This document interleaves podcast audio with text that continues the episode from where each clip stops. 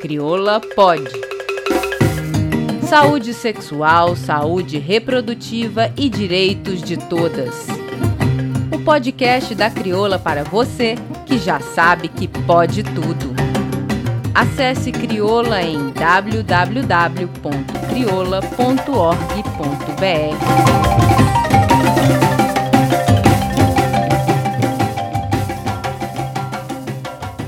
Justiça reprodutiva é fundamental na luta pelo fim da violência contra as mulheres, em especial as mulheres negras que vivem em contextos de vulnerabilidade e precarização.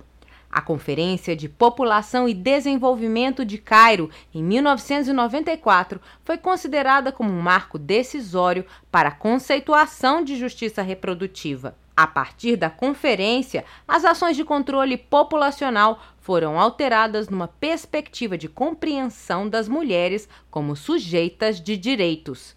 São elas que devem possuir e exercer o controle de decisão sobre suas vidas com acesso à informação e aos serviços de saúde gratuitos e de qualidade, como explica Fernanda Lopes, ativista contra o racismo, mestre e doutora em saúde pública. O conceito de justiça reprodutiva é estratégico para a defesa dos direitos de mulheres e meninas negras, porque, sendo ele a capacidade de determinar o seu próprio destino reprodutivo e essa capacidade diretamente ligada às condições da nossa família, da nossa comunidade, então, nós reiteramos com este conceito que não se trata de escolha individual de acesso.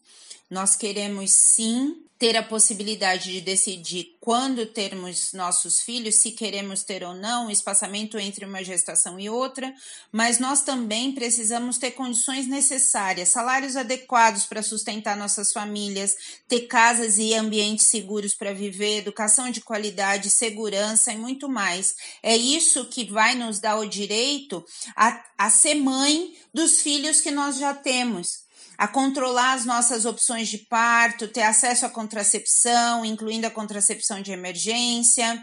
Educação de qualidade inclui educação integral em sexualidade. A atenção integral à saúde inclui prevenção e tratamento de infecções de transmissão sexual, inclui assistência integral quando somos vítimas de violência, incluindo violência obstétrica.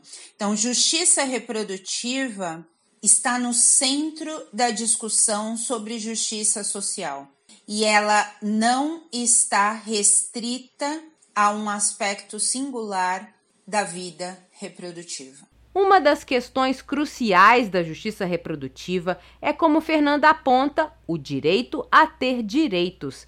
Nesse sentido, podemos pensar, por exemplo, na escolha sobre a maternidade, que é uma experiência bastante diferente, onde existe ou não oferta de política pública de saúde reprodutiva e planejamento familiar da adolescência à vida adulta. Mulheres negras estão sobre-representadas entre aquelas que, uma vez que tenham tido filho, declaram que não era aquele o melhor momento, que elas gostariam de ter esperado mais, que estão insatisfeitas com aquele nascimento, com aquele exercício de maternagem. Na maioria das vezes, estas mulheres não tiveram acesso a serviço de qualidade, a profissionais que pudessem contribuir com a ampliação da sua capacidade de decidir pelo seu destino reprodutivo, que não, não tiveram a possibilidade, é, os recursos para que essa definição voluntária acontecesse.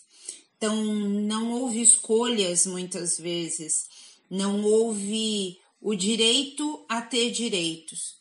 E num contexto de sucateamento do SUS, insuficiência de serviços, de uma gestão pública que não prioriza quem mais precisa, de uma atuação profissional influenciada por julgamentos morais, por estereótipos que não, não têm base em evidências científicas, as restrições de acesso às informações corretas vão ser ainda maiores intersetorialidade, um, o desprezo pelos determinantes sociais das condições de saúde, a falta de transparência no uso do recurso público, as restrições no exercício do controle social, tudo isso afeta o funcionamento do SUS, que também é perpassado pelo racismo, pela transfobia, pela xenofobia, enfim, as condições de saúde e a capacidade das mulheres decidirem o seu destino reprodutivo